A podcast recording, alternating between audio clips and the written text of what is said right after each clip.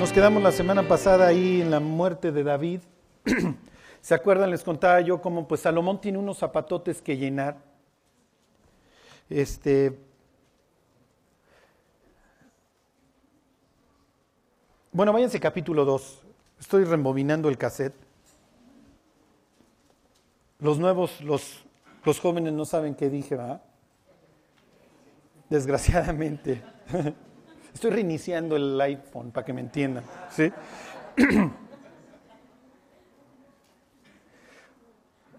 ok, le dice, fíjense estas palabras, o sea, no, no, no, no, no, no. 2.1, a ver, vamos a leer desde el 2.1. Esto es increíble. Este. Hijo, ¿por dónde empiezas?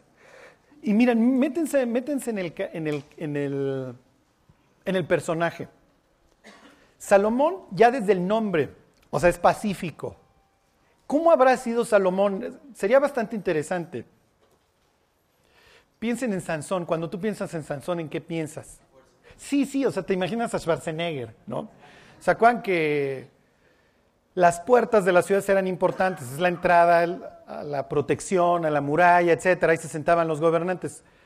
Cuando Sansón toma las puertas de, ¿de dónde es de Gaza o de, de dónde de Cron, de una de estas ciudades filisteas, se las lleva. ¿Qué es lo que les está diciendo a los filisteos? Yo soy su papá. Ajá, la noche lo quisieron matar y el cuate trae los, los portones. Piensen en, los, en el alcázar, o sea. Y nosotros nos imaginamos así a, a la roca, ¿no? Cargando este. Imagínense que era un ñangazo. ¿En dónde radicaba la fuerza de Salomón? Sí, o sea, no, no en el cabello largo, Julio, inciso B, no. en el Espíritu de Dios. Sí. Sí, no, al, rato todo el mundo vamos a traer la de Daniela Romo hasta acá y vamos a querer cambiar la llanta así. No, no va a funcionar.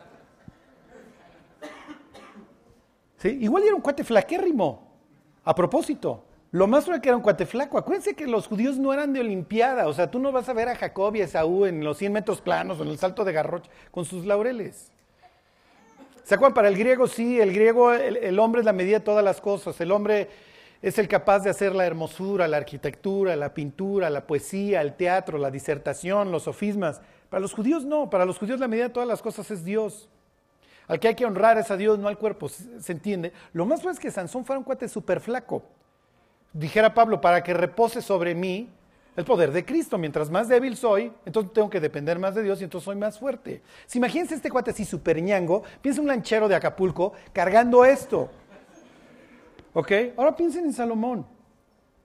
Salomón, más probable es que Salomón sea ahí medio, medio nerdzón, es el Pacífico, lo más probable es que su mamá lo tiene siempre súper guardado porque ve a los malandros de los hermanos que son terribles. Ahí está el super Amnón, ¿ok? No quieres a tu hijo cerca de Amnón. Ahí está el primo Jonadab, ahí está Absalón, ahí está Adonías. Entonces, lo más probable que este cuate siempre ha sido. Sí, o sea, lo más probable que este no era el Cuauhtémoc Blanco que se andaba agarrando trancazos en cada partido, ¿ok? Y cuando llega el momento de asumir el trono, y eres el hijo del amante, nadie te quiere en el palacio. Obviamente había mucho más personas antes que tú en el ascenso al trono. Y de repente Dios te dice, ándale, vas tú, Salomón. Y, esto, y aquí viene la peor parte. Cuando Samuel va a ungir al nuevo rey de Israel en lugar de Saúl, y entonces busca a Isaí, entonces a ver, Isaí, uno de tus hijos va a ser el rey. ¿Se acuerdan? El primero que ve es Eliab y dice, ciertamente aquí está, no, pues no es este, entonces viene el segundo. Y es el propio, y es el propio Isaí, el papá de David, el que no lo considera. ¿Ustedes creen que eso no tuvo que ver en su forma de paternidad? El hecho de que ni siquiera su papá lo haya considerado el día. Es la versión bíblica de Cenicienta, ¿eh? El tontín ese que sigue ahí este, tocando su flauta y jugando con su resortera, y atendiendo a las ovejas. Los niños y las mujeres eran los que atendían las ovejas. La siguiente vez que hagan su árbol de Navidad, mis queridos este, paganos, que adoren a los árboles dentro de su casa, no vayan a poner señores de pastores, por favor. o eran las mujeres, ¿se acuerdan de Raquelita, de Seforita, puras chuladas? Ajá. Este, son las que están con, las, con los rebaños o los niños. Entonces, cuando hagas tu nacimiento, pon a puros escuincles, 11, 10, 13 años máximo. O mujeres, o mujeres pastoreando. De esas aquí hay un chorro, ¿verdad? Si mujeres pastores aquí hay. Aquí les voy a sacar fotos para sus diversos nacimientos. Ok. Y entonces, ok, nadie lo considera.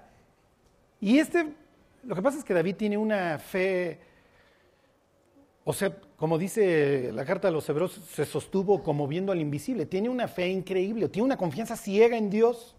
Por eso no le importa nada, o sea, yo confío que Dios me va a hacer rey, a mí me ungieron y yo tengo que confiar en eso y entonces pues ni modo que Goliat me mate, entonces yo voy y mato a Goliat y ni modo que Saúl me mate, entonces yo no cobro venganza. Entonces es el tipazazo, es el, es el creyente por excelencia, sí, pero como padre es nefasto y me he dedicado a hablar mal de David los últimos no sé cuántos domingos, ¿no? Y les digo, David no creo que le estén zumbando los oídos en el cielo, ¿eh? Más bien diría, muchachos, si faltaron muchos capítulos en la Biblia, ¿eh? ok. Cuando se murió este Siddhartha Gautama, ¿cómo se llama este Buda?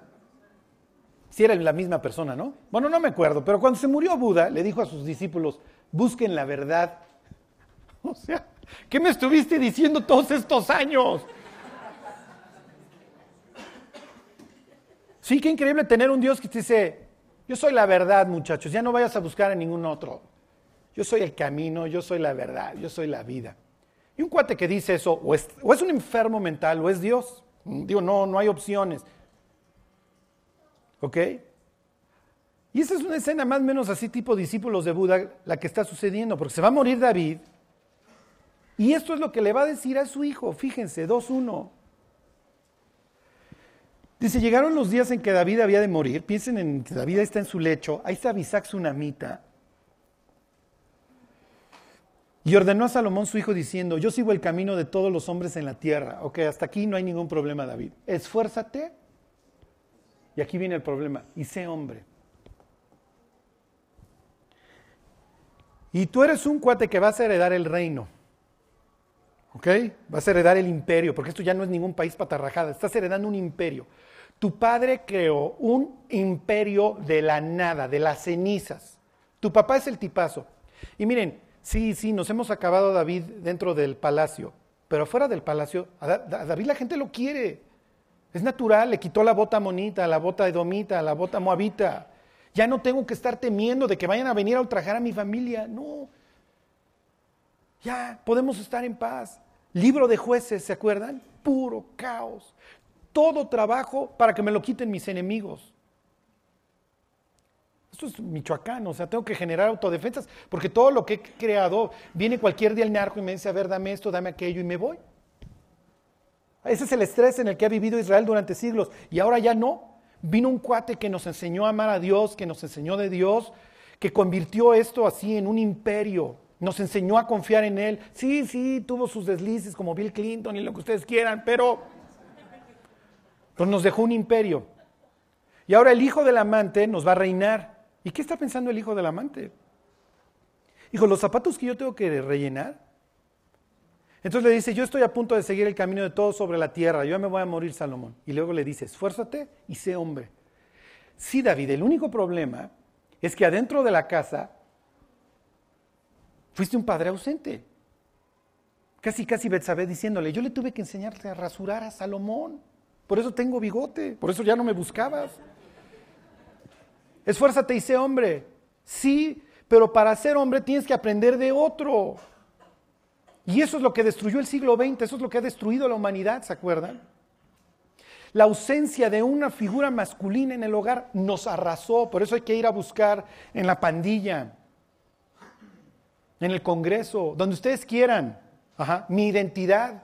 Piensen en la cantidad de imperios, la cantidad de cosas que se hacen porque necesito que la gente me apruebe. Sí, porque no estuvo ahí mi papá para aprobarme. ¿Por qué vivimos una disfunción sexual la humanidad hoy? No, Charlie, es que eran los últimos tiempos. Sí, sí. Pero al instante que salió el hombre de la casa, ¿quién le dijo a la mujer que vale la pena luchar por ella? No, no estuvo esa voz. Entonces salgo a buscar mi afirmación en el primer patán que me diga que tengo bonita letra. Y es la verdad, ¿eh? Y esto sucede hoy desde la secundaria. Sí, porque no estuvo mi papá ahí. Y ahora que David le dice a Salomón, esfuérzate y sé hombre, hijo Salomón rascándose la cabeza, todavía no ha pedido sabiduría y diciendo, pues ¿qué es eso? Piénsenlo, ¿cómo se afirman hoy los hombres? Tengo que ir a 200 kilómetros en el periférico, tengo que ser el más borracho, el más drogo, el de las más chavas, etc. Me acuerdo perfecto de un chavillo en el reclusorio sur, había ido a visitar a su tío. él no estaba preso, era un chavillo de 12, 13 años. Entonces me dice, su tío habla con él porque va a acabar aquí conmigo. Se llamaba Aníbal, me acuerdo, o sea, hasta nombre de salvaje tenía este cuate. Y me dice, Charlie, yo no soy tan tonto como mi tío. Yo soy el que controla en la colonia las drogas y las chavas. Es un escuincle de 13 años. Y le dije, sí, Aníbal. Pero a la una, dos, tres de la mañana, cuando ya estás borracho, ¿cómo se pone a chillar tú y tus amigos? El cuate me voltea a ver y sonríe y me dice, ¿cómo sabes? Porque yo vivía igual. Porque yo también a las dos, tres de la mañana, ya en la borrachera, sacar toda la amargura, todo el dolor. Es que a mí me hicieron, es que a mí me tornaron. Y no sirve, Aníbal. No sirve. O sea, piensen ahora, es casi casi así Salomón pateando a David. Bueno, pues a buena hora me lo dices cinco minutos antes de morirte. Esfuérzate sé hombre. ¿De quién aprendo? ¿De Amnón? ¿De Absalón? ¿De Adonías? ¿De Quileab, el segundo que brilla por su ausencia? ¿De quién aprendo, David? ¿De ti? Si tú no estabas extendiendo el reino de los cielos por allá o matando a algún gigante, andabas buscando a ver a qué mujer le bajabas a uno de tus generales. ¿De dónde aprendo? Hace 15 días me invitaron a dar una plática sobre este tema, ¿no? Sobre ser hombre, sobre qué es un hombre. Los tres reyes de Israel, los tres primeros monarcas de Israel, todos tienen una característica común los tres fueron seleccionados por Dios. Entonces tú dices, bueno, pues voy a ir a buscar a donde Dios buscó. ¿Y qué vas a encontrar en la vida de Saúl? Un histérico que quiere quedar siempre bien con los demás. un loco que se acaba, convirtiendo en un asesino y que se suicida. No, pues tache, creo que este no era. Bueno, vamos a buscar en David. ¿Y David? David es un cuate que acaba gritando, Absalón, hijo, Absalón, hijo mío. ¿Quién me diera que hubiera yo muerto en lugar de ti? Sí, deseando la muerte queriendo regresar al día que fornicó con Betsabé para decir, mátenme, porque quiero que mi familia sea feliz. Y el tercero, pues también lo vamos a ver, va a acabar en un desastre. Entonces, ¿dónde buscas? Y les decía, llega el siguiente viernes, bueno, el jueves, porque el viernes es puente y le dices a un incrédulo, léete el Génesis el fin de semana. Y el lunes no te va a hablar, porque va a decir, ahí está loco, ahí está loco. Vean el libro que lee. Sea, capítulo 4 hay un cuate matando a su hermano. Bueno, ya desde el 3 hay una señora hablando con una serpiente. Esto es bastante extraño. En el 4 hay un tipo matando a su hermano. En el 6 unas chavas se meten con los gigantes, bueno, con, con los ángeles. En el 9 hay un cuate encuerado que se puso un cohete de aguamielero en Navidad que se llama Noé y su hijo va y lo nota encuerado. ¿Ok? Para el 19 hay una ciudad de puros homosexuales en donde finalmente llueve, sufre y fuego. Luego hay un cuate que se mete con su nuera. Y esto le estoy describiendo el Génesis, no les estoy inventando. ¿eh? Digo, yo la primera vez que leí la historia de, de Cam viendo a su papá en cueros, dije, ¿qué es esto? Están enfermos. Y Dios diría, sí, sí, están enfermos. Hey, estoy describiendo a la humanidad, ¿qué esperabas? Dios te habla de un caos y al final, el último 26% del libro te dice, aquí está cómo se enfrenta el caos, ahí está este tipo, ahí está José. Tiene todos los motivos para amargarse, pero siempre está pensando, Dios tiene un plan para mi vida, Dios me prometió, Dios me prometió, yo, yo soñé, yo soñé. Bueno, tan famoso se volvió que hasta musical le hizo don Andrew Lloyd Webber, ¿no? Dios tiene un proyecto, Dios tiene un plan. Sí, ya mis hermanos me traicionaron, son unos desgraciados, me secuestraron.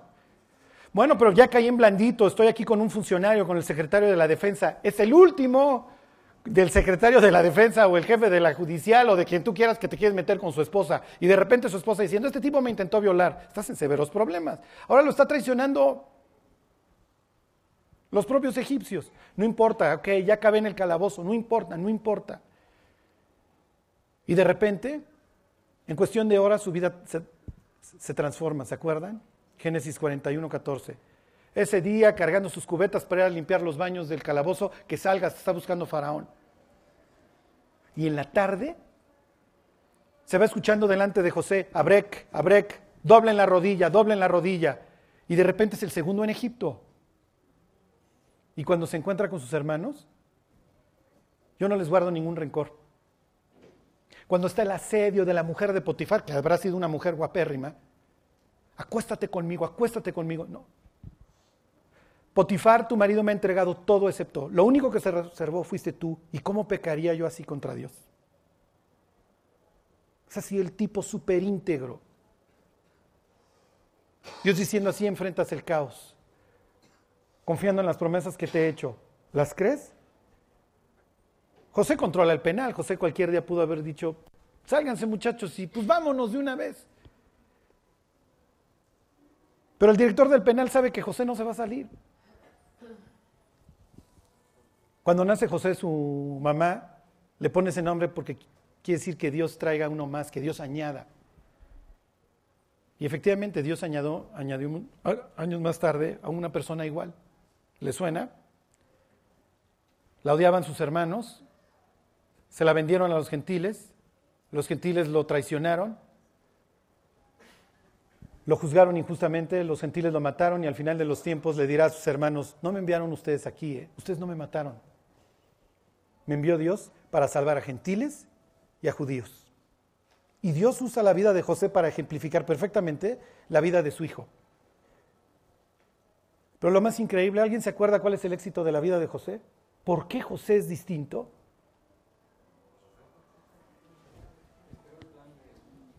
Sí, José tiene fe, José esperó el plan de Dios, pero ¿por qué?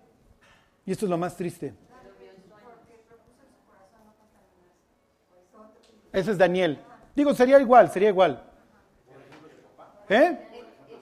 No, acuérdense, su ejemplo es malísimo. El ejemplo de Jacob es también huyan, huyan, sálvese quien pueda. Pero algo sí hizo su papá con él. Lo amó. Jacob amó a José. Y el amor de un padre a su, hijo puede tener efectos incalculables. Y ahora que David está muriendo, le dice, esfuérzate, dice hombre. Oye, pues quédate por lo menos otros cinco años, mi David, y me vas barajeando más despacio y me explicas cómo, porque nunca estuviste ahí para mí. Uy, uy, uy, uy. Bueno, no solamente pasa esto, sino que peor. Le dice, ah, por cierto, ya me va a morir, échate a estos, ¿eh? Y le da así su hit list tipo la mafia, y, y te matas a estos en el camino, y luego se murió. Y este así con, bueno, ahora eres el nuevo rey de Israel, hazle como puedas, mi cuate, sé hombre, whatever that means, lo que quiera que eso implique, y por cierto, matas a estos, y dentro de la lista el que tiene que matar es a Joab. Hijo, maten al jefe de la cosa nostra. Le dice, vas a matar a dos personas, a Joab y a Simei. El que lo insultó, ¿se acuerdan? El cuate que lo insulta cuando va saliendo en la rebelión de Absalón. Y quiero que siempre recibas en tu casa, le dice a Barzilai. Barzilai era un tipo galadita que amaba a David, que le da provisiones cuando viene huyendo.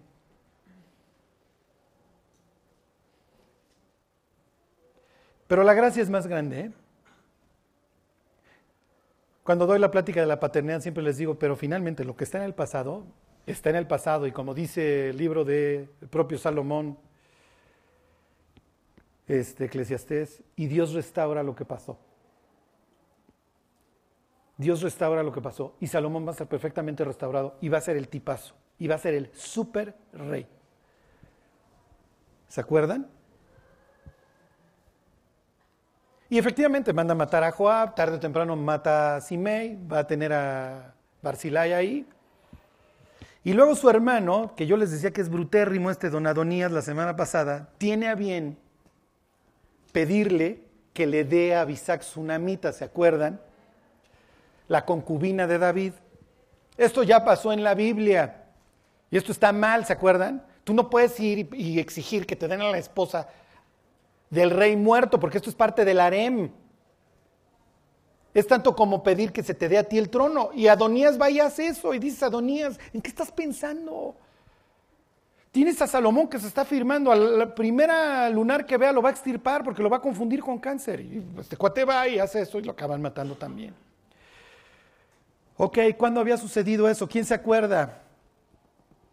Que llegó un cuate y se metió con la concubina del rey. Les voy ya no les voy a traer café, les voy a traer narcóticos, ¿ok? Voy a empezar a traer este, algo que los levante, algunas buenas anfetaminas o algo. Bueno, Rubén, sí, sí. No. Pero un cuate fue y se metió con la concubina del rey. ¿Quién? Y llega el rey y le dice, eso está mal. Pero el rey no tenía fuerza. Ya, ya, este, y se llamaba y su letra empezaba con... Su nombre empezaba, ¿quién? Exactamente. Saúl tenía una concubina que se llamaba Rispa. ¿Y quién se mete con ella? No, Abner. Joab mató a Abner. ¿Ok? Acuérdense, lo que quiero ahora es que empiecen a unir los, los diversos puntos para que cuando lleguen aquí digan Adonías es digno de muerte y Salomón lo mata. Ustedes digan, ¿por qué lo está haciendo? Ah, lo mismo sucedió con Abner y Isboset. ¿Se acuerdan? Bueno, ok. Y entonces Salomón va y le pide sabiduría a Dios. Váyanse capítulo 4. Y Salomón va a empezar, uff. Pero Salomón, acuérdense, es como la selección mexicana, no soporta el éxito, ¿ok?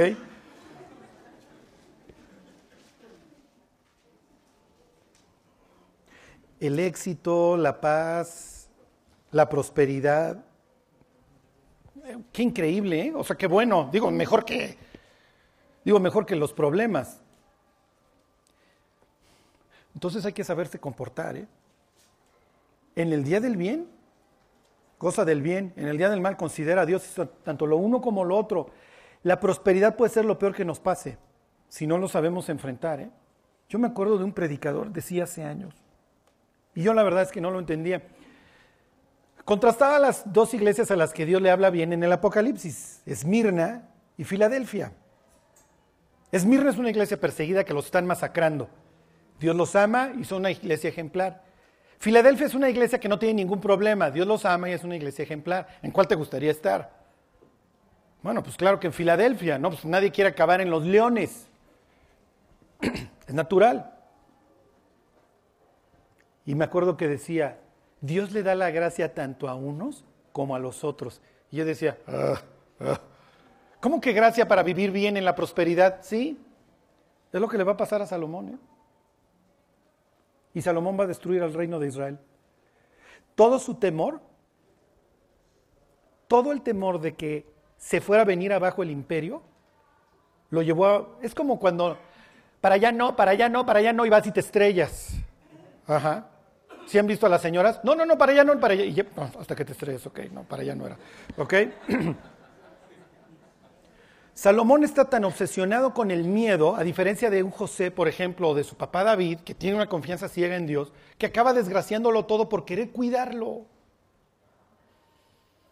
Miren, podemos hacer todo por cuidar muchas cosas, pero si Dios no quiere, Dios no quiere. Porque Salomón lo va a hacer todo en sus fuerzas y va a ir violando todos los preceptos de Dios para cuidar algo que él cree que tiene que cuidar, cuando no, lo que tienes que hacer es confiar, Salomón, y seguir el instructivo. Ya, no te compliques, mi cuate. Ok, dice el 4.1. Reinó pues el rey Salomón sobre todo Israel. Wow, ok, fíjense, versículo 20. Judá e Israel eran muchos ya no es el pueblo ahí agazapado del libro de jueces, este, dividido en varias ahí ciudades-estado, no, ya es una nación.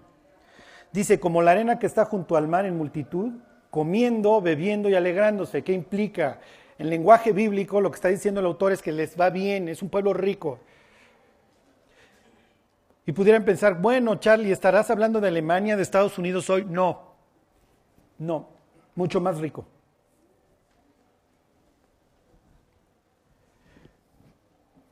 4.24 dice, porque él señoreaba en toda la región al oeste del Éufrates, desde Tifsa hasta Gaza, sobre todos los reyes al oeste del Éufrates, y tuvo paz por todos lados. Ok, claro, porque es un nombre. Salomón viene de, de Shalom, se llama Shlomo. el Pacífico. Es lo que Dios le prometió. Ok, no me pediste victoria sobre tus enemigos, pero te la voy a dar. ¿Confías en eso? No te preocupes, Salomón. Y es que cuando no le creemos a Dios, todo lo que sucede es puro caos. Ok, 4.25. Y Judá e Israel vivían seguros, cada uno debajo de su parra y debajo de su higuera, desde Dan, esto es el norte, hasta Berseba, todos los días de Salomón, hasta el sur. ¿Qué implica esto? ¿Quién me dice? sí, ¿qué más? ¿A qué, ¿A qué época de la humanidad está comparando el reino de Salomón? Esto ya lo habíamos visto. Exactamente, tuvo que venir Daniel, que es nuevo, al milenio. A ver, váyanse a Miqueas 4:3. La Biblia está llena de expresiones que nos quieren decir algo, ¿ok? Y dirás, bueno, sí, Charlie, me imagino. El chiste es que, que las estés buscando. 4.3. Ahorita les voy a poner algo que Dios utiliza mucho como un símbolo, ¿ok? Y no es un símbolo bueno, ¿eh? aunque ustedes no lo crean.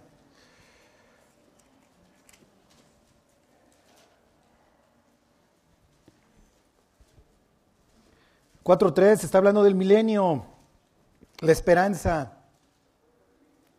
Ahí están, Miqueas 4.3. Dice, y él juzgará entre muchos pueblos y corregirá naciones poderosas hasta muy lejos. Aquí viene la promesa de la paz y martillarán sus espadas para asadones y sus lanzas para hoces. No alzará espada nación contra nación, ni se ensayarán más para la guerra. Y se sentará cada uno debajo de su vid y debajo de su higuera y no habrá quien los amedrente porque la boca del Señor de los ejércitos ha hablado. Misma expresión, ¿lo notan? Ok, ¿qué te está diciendo Dios? Es la nación más próspera que ha existido en la historia de la humanidad.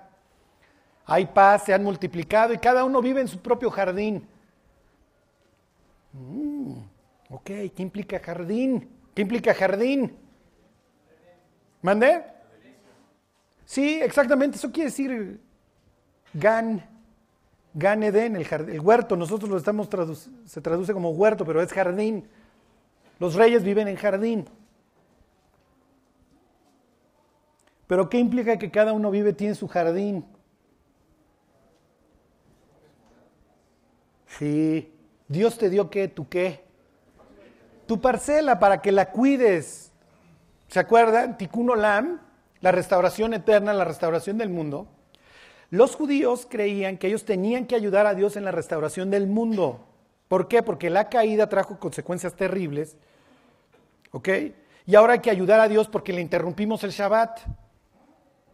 Y entonces cada, Dios le ha dado a cada quien una tierra, un territorio. No importa si es grande o chico, lo que importa es que lo cuides. ¿Se entiende?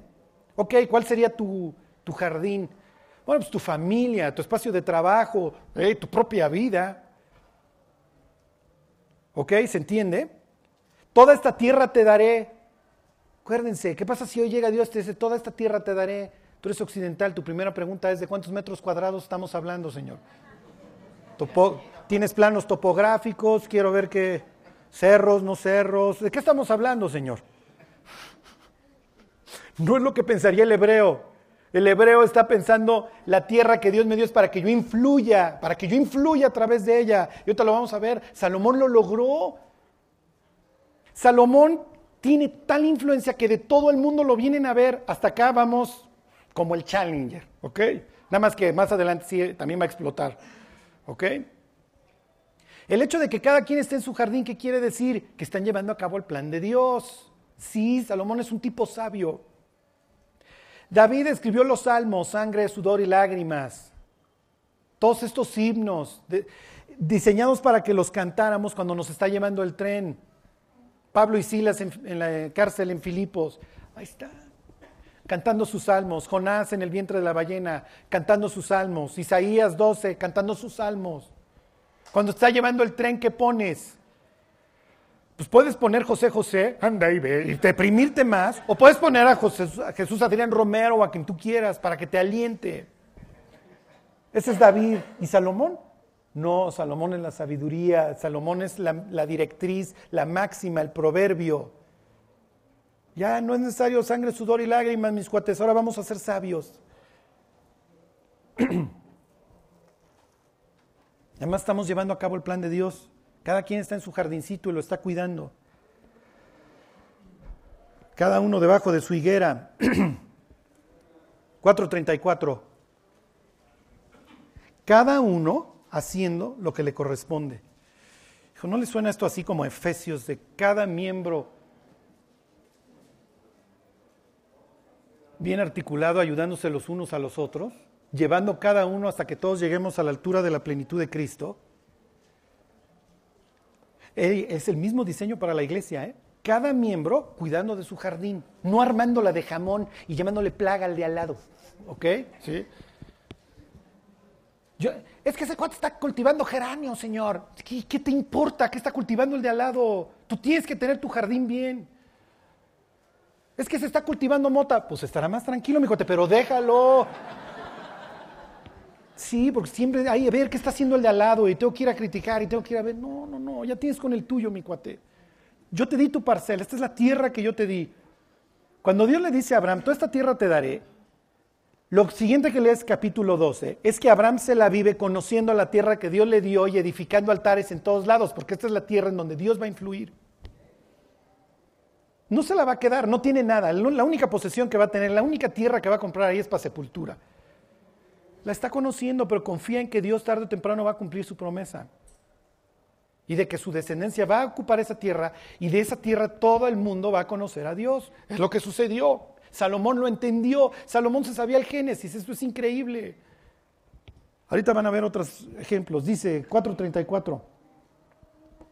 Y para oír la sabiduría de Salomón venían de todos los pueblos y de todos los reyes de la tierra, a donde había llegado la fama de su sabiduría. ¿Está cumpliendo Salomón el propósito de Dios? Sí, Sí, sí, sí. Por eso te coloqué aquí, Israel. No, te di el Nilo, no te di el Tigris y el Éufrates, te di la dependencia de mí. Tú vas a depender de la lluvia. Sí, te voy a poner en esta zona. Confía en mí, yo voy a hacer llover. Si tú confías en mí, esta va a ser la mejor tierra. Vas a tener paz por todas partes y de todo el mundo van a venir a conocer a Dios.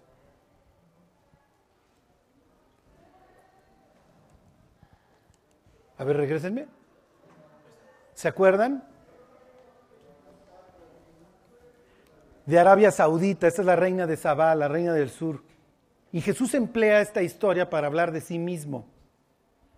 Es otro de los tantos gentiles que aparecen en la Biblia buscando a Dios. Esta viene del sur, viene de Arabia Saudita, conoce a Salomón y le dice, verdad es todo lo que yo había escuchado acerca de ti, y se quedaron cortos. Y entonces lo empieza a probar ahí con preguntas difíciles y se queda impresionada con la sabiduría de Salomón y le dice, bienaventurados estos tus siervos que ven tu rostro y escuchan tus dichos todos los días. Sí. La Biblia dice, estad preparados para que el que les pregunte por la esperanza que hay en ustedes. ¿Se acuerdan? Es lo que dice la carta de Pedro, estén preparados para que, el que, les, para que la gente les cuando les pregunten, ustedes sepan decir respuesta. ¿Saben cuál es el único problema? Que no nos preguntan. La iglesia está tan confundida con el mundo que, pues, ¿qué te pregunto? Si te ríes de los mismos chistes, te haces las mismas sandeces que yo, chupas igual que yo, vives igual que yo, hablas igual que yo. Entonces, ¿qué te pregunto? ¿Qué hay de distinto en ti? Eso es lo peor, que ya no nos preguntan. Oye, ¿por qué no tomas? ¿Por qué eres así? ¿Por qué amas la Biblia? ¿Por qué amas a Dios? ¿Por qué hablas de Él? Y Salomón tuvo su época de gloria.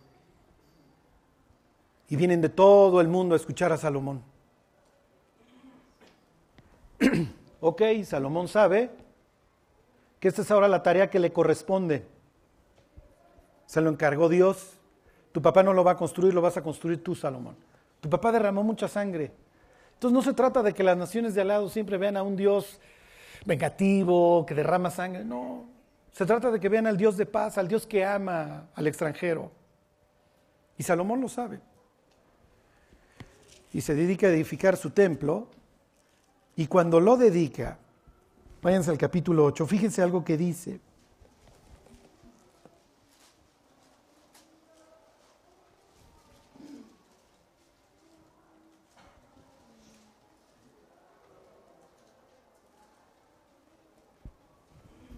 859.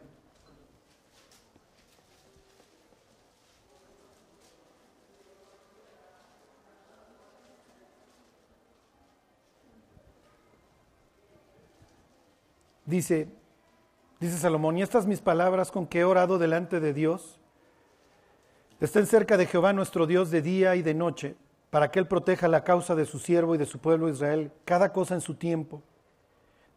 y aquí está lo importante, a fin de que todos los pueblos de la tierra sepan que Jehová es Dios y que no hay otro.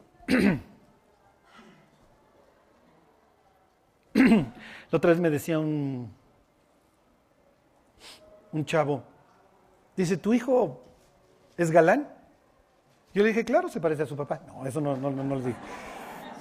Me, me dice, tu hijo tiene mucho carisma, es muy simpático y es bien parecido. ¿Te lo imaginas cuando llegue a la universidad? Las chavas le tiren la onda, esté la palomilla. Si todas las cosas que tú le hayas podido decir ahí no van a servir. ¿eh? Le dije, sí, las palabras se las lleva el viento. Lo que guarda a los jóvenes es que tengan propósito. Es lo único que funciona, ¿eh? Tener propósito. En serio, ¿por qué dejamos de pecar? Sí, porque el Espíritu Santo mora en nosotros, porque Dios nos da gozo, porque Dios nos da paz, pero también nos da algo por qué vivir. El problema es cuando no tienes por qué vivir. Si tú a tus hijos, a tus hijas, les das algo por qué vivir, es lo que les va a dar la oportunidad de guardarse. Porque como le dijera Dios a Caín, el pecado, el pecado está a la puerta. ¿eh? Pero este versículo es increíble porque Salomón tiene muy claro el objetivo. Nada más que el rato la brújula se le va a extraviar y ahí lo perdemos. Salomón termina de dedicar el templo. Si han leído la historia, esto es puro cedro del Líbano. Y por dentro y por fuera, oro sus grandes columnas. Acá, ¿se acuerdan? Había unas redes en donde, y adentro de las redes, puras frutas de oro para adornar el templo. Y Salomón diciendo, este es el propósito, Dios. Que vengan, vean todo de oro, vean cómo te alabamos, cómo te servimos, lo que tú has hecho por nuestro pueblo. Y que todos los reinos de la tierra sepan que tú eres Dios, que todos se vuelvan a ti como iba a profetizar años más tarde Isaías, y toda la tierra será llena del conocimiento de Dios. Eso es algo que le tiramos Dios. El punto está cuando empezamos a hacer compromisos con el mundo y dejamos de confiar en Dios. Y aquí voy a terminar. Ya no vamos a ver hoy la, caída de Salomón, solo les quiero enseñar algo en el mapa. Esta ciudad no ha sido conquistada, es una especie de Jerusalén, ¿se acuerdan que estuvo conquistada por los jebuseos? Bueno, no conquistada, aquí vivían los jebuseos y es David el que la conquista, pero siguen habiendo zonas sin conquistar. ¿Le suena a su vida? Siguen habiendo zonas sin conquistar. Y alguien dirá, pues echarle como el 98%, pero ahí voy. Ok, bueno, por lo menos el 2% está bajo control. Ok. Geser es una ciudad importantísima porque si te van a conquistar, te van a conquistar por acá. Esto le llaman los romanos la vía maris o el camino del mar. Es la ruta comercial más importante de la zona. Y alrededor de esto, bueno, pues ahí está Armagedón, para que me entiendan. Bueno, Armagedón está acá, pero también hay un valle aquí que se llama Armagedón. El que controla esta zona, controla no solamente el comercio y las aduanas y los aranceles, sino también la cultura.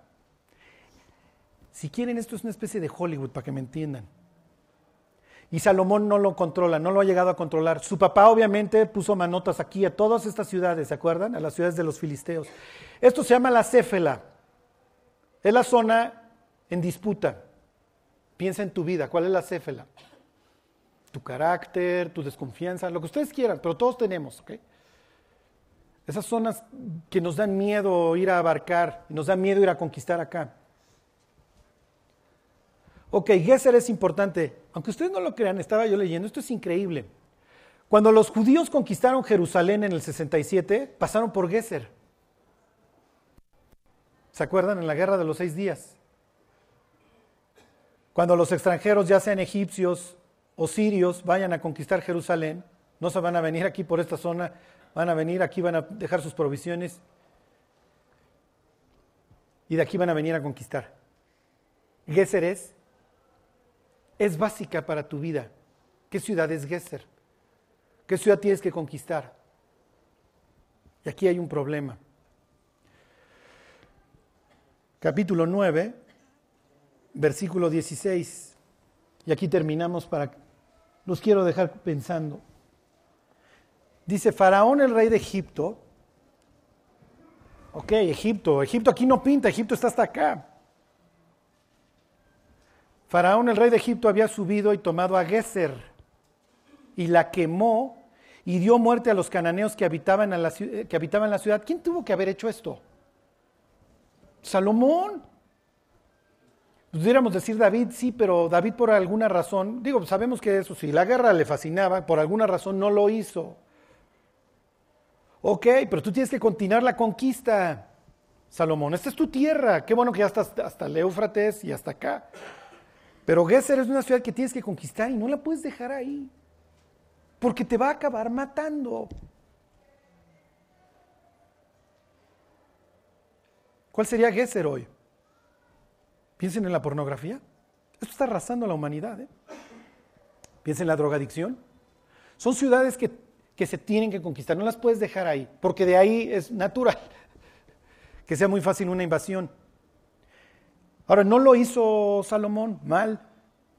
Fíjense, Faraón, el rey de Egipto, había subido y tomado a Geser y la quemó y dio muerte a los cananeos que habitaban la ciudad y la dio en dote a su, a su hija, la mujer de Salomón. Uf, Salomón, tú no te puedes casar con extranjeras.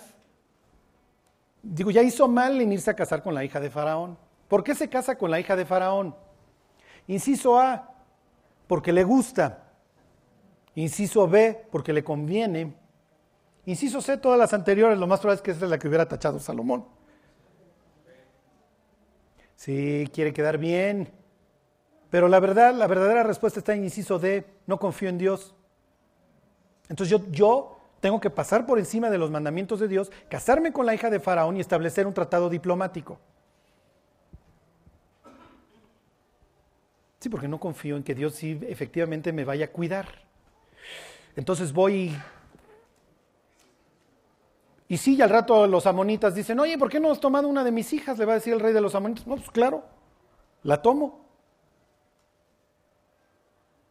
Y el rey de los moabitas va a hacer lo mismo, y los reyes de las ciudades-estado arameas por allá, pues también, y pues con todas me caso. ¿Y por qué lo hace Salomón? Bueno, pues es que estoy haciendo alianzas, no te estás dando cuenta que pues, estamos rodeados de enemigos. Sí, ¿y qué te prometió Dios el día que le pediste sabiduría? que Él me iba a dar paz por todos lados y que mis enemigos me iban a hacer los mandados. Entonces, ¿por qué te casas con ellas si sabes que tú lo tienes prohibido? Es que no confío en Dios. Y peor, y peor, porque mi suegro se vino desde acá hasta acá, conquistó esta ciudad que yo lo debí de haber hecho, la tomó y me la dio en dote. Entonces ahora, ¿quién crees que le debo la vida? A mi suegro. ¿Y quién crees que manda aquí en Israel ahora? Pues mi suegro. Todavía fuera tu suegra, lo entenderíamos, serías igual que el resto de nosotros, pero es tu suegro.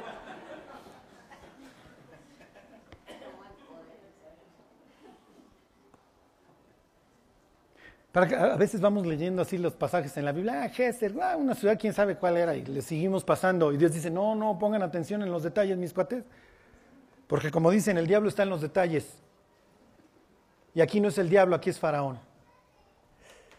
Y ya, y ya se comprometió. Y de aquí va a ser para el real. Por una simple y sencilla razón, por incrédulo. Dos naciones hay en tu, en tu seno, le dice Dios a Rebeca. El mayor servirá al menor. Ya, el bueno es Jacob, no te preocupes. ¿Alguien le creyó a Dios? ¿Nadie le creyó? Nace Jacob y va y tranza a su hermano porque cree que transándolo por un plato de lentejas se va a quedar con la primogenitura. Cuando Dios ya antes de nacer le había dicho, tú eres el bueno, mi cuate, me caíste bien desde el vientre ya. No la armes de jamón. No, no, yo tengo que ir a transarme a mi hermano. Y luego la mamá, que trae bien puestos los pantalones en la familia, disfrázate, mijito, porque ya le van a dar la primogenitura a tu hermano Esaú. ¿Y qué le debió de haber dicho Jacob? Ya se la trancé yo hace años a mi hermano, no te preocupes, mami. Entonces va y ahora tiene que ir a transar a su papá porque es un incrédulo. Rebeca es un incrédula. Dios le dijo, este es el bueno, no te preocupes. No, yo tengo que transar a mi marido. Isaac tiene que transar a Dios porque Isaac sabe que el bueno es Jacob. ¿Por qué vas a bendecir a Esaú si Dios ya te dijo? Y esto acaba en un desastre, acaba este huyendo con Labán, un tipo peor que él. Doce, hijos, una hija ultrajada, par de asesinos, Leví, Simeón, un cuate que se mete con su, con su madrastra, Rubén, una tragedia. ¿Por qué? no haberle creído a Dios. Para que ustedes vean lo que nuestra incredulidad produce a la larga. ¿eh? Bueno, pues si le vamos a pedir hoy algo a Dios, es fe. Porque esto también es un don de Dios. Exacto. Es lo mismo, ¿eh? es un sinónimo, la confianza.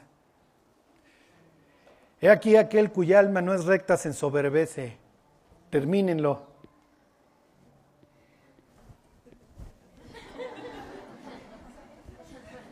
Church, dirían los gringos.